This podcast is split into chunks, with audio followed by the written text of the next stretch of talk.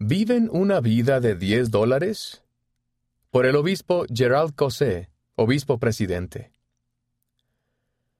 Hace años, cuando era presidente de estaca en París, Francia, se me informó de que el presidente Gordon B. Hinckley estaría en París unos días y que yo iba a ser su conductor.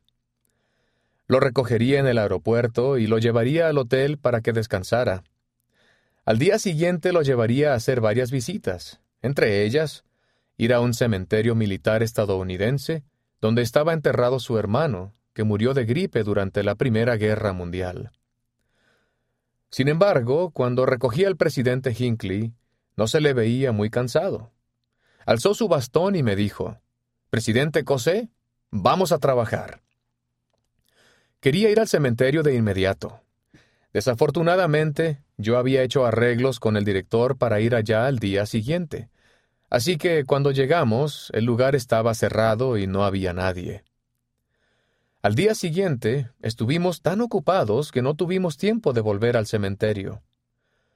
Esa tarde el presidente Hinckley me dio un billete de diez dólares y me dijo, Lamento mucho no haber podido ir al cementerio. Le agradecería mucho si comprara flores y las colocara en la tumba de mi hermano.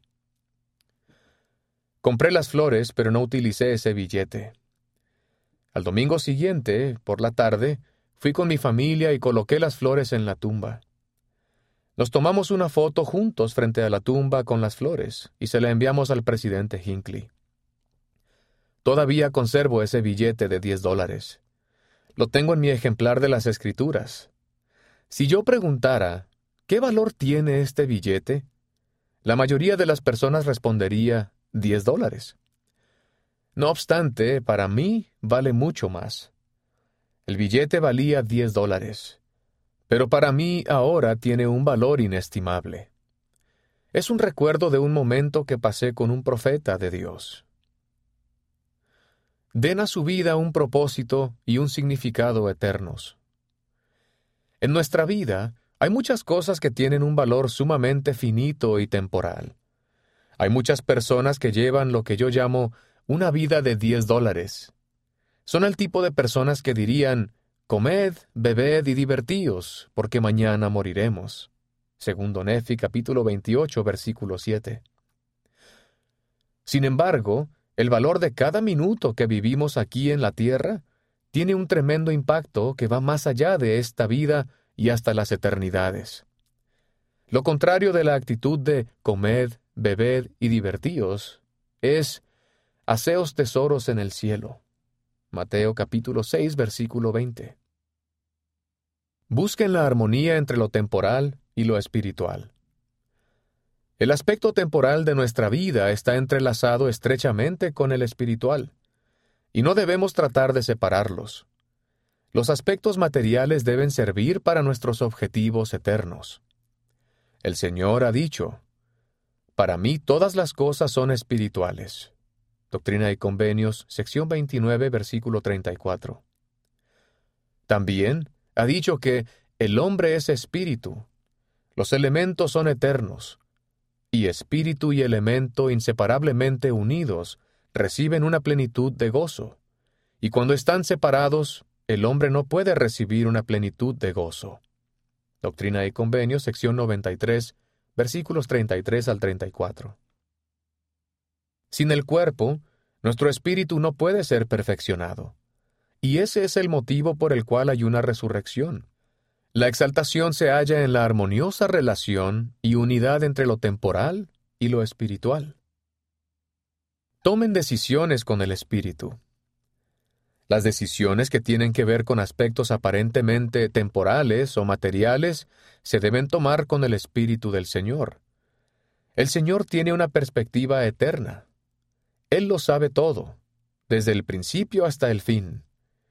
Nos ama de forma perfecta, incluso mejor de lo que nosotros nos amamos a nosotros mismos.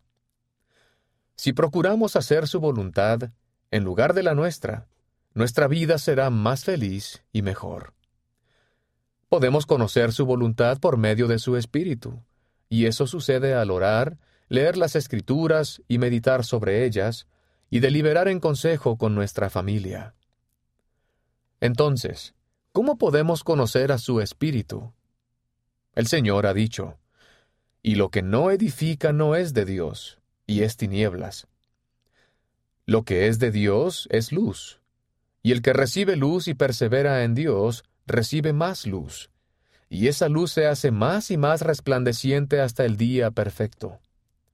Doctrina y Convenio, sección 50, versículos 23 al 24. En otras palabras, lo que nos edifica, lo que nos eleva, lo que nos trae gozo, lo que genera luz en nuestra vida, es inspirado por Dios. En ocasiones, incluso nuestros pensamientos son inspirados por Dios. Yo he tomado decisiones basándome en impresiones espirituales cuando el intelecto me indicaba hacer otra cosa. Eso siempre ha resultado ser superior a lo que el intelecto me dictaba. Por ejemplo, Después de que mi esposa y yo decidimos casarnos, decidimos tener una perspectiva eterna en nuestro matrimonio, permanecer siempre activos en la iglesia, casarnos en el templo, etc.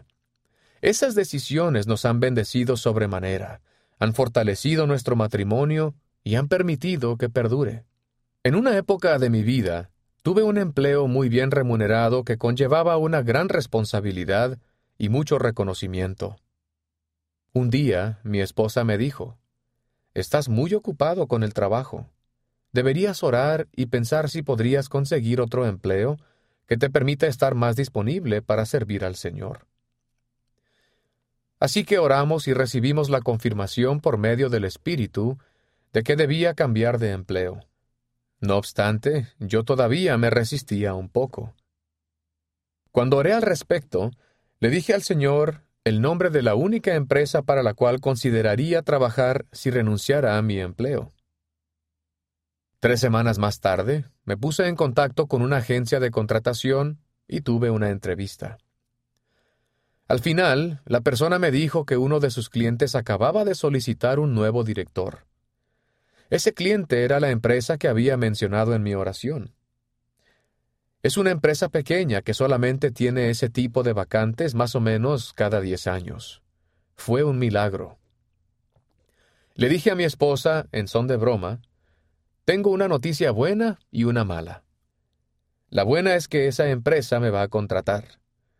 La mala es que creo que el Señor me tiene algo reservado.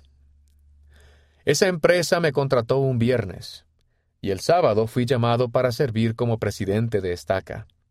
Para mi esposa y para mí eran más importantes los susurros del Espíritu y servir a Dios que las bendiciones materiales, la satisfacción intelectual o el reconocimiento social. Procuramos seguir la voluntad del Señor y recibimos la confirmación de que todo saldría bien. Esa fue una de las mejores experiencias de mi vida. Vean el valor real. Nunca me he arrepentido de poner lo espiritual por encima de cualquier otro aspecto. A veces parece un sacrificio, pero he aprendido que a la larga eso es lo único que cuenta. No vivan una vida de diez dólares.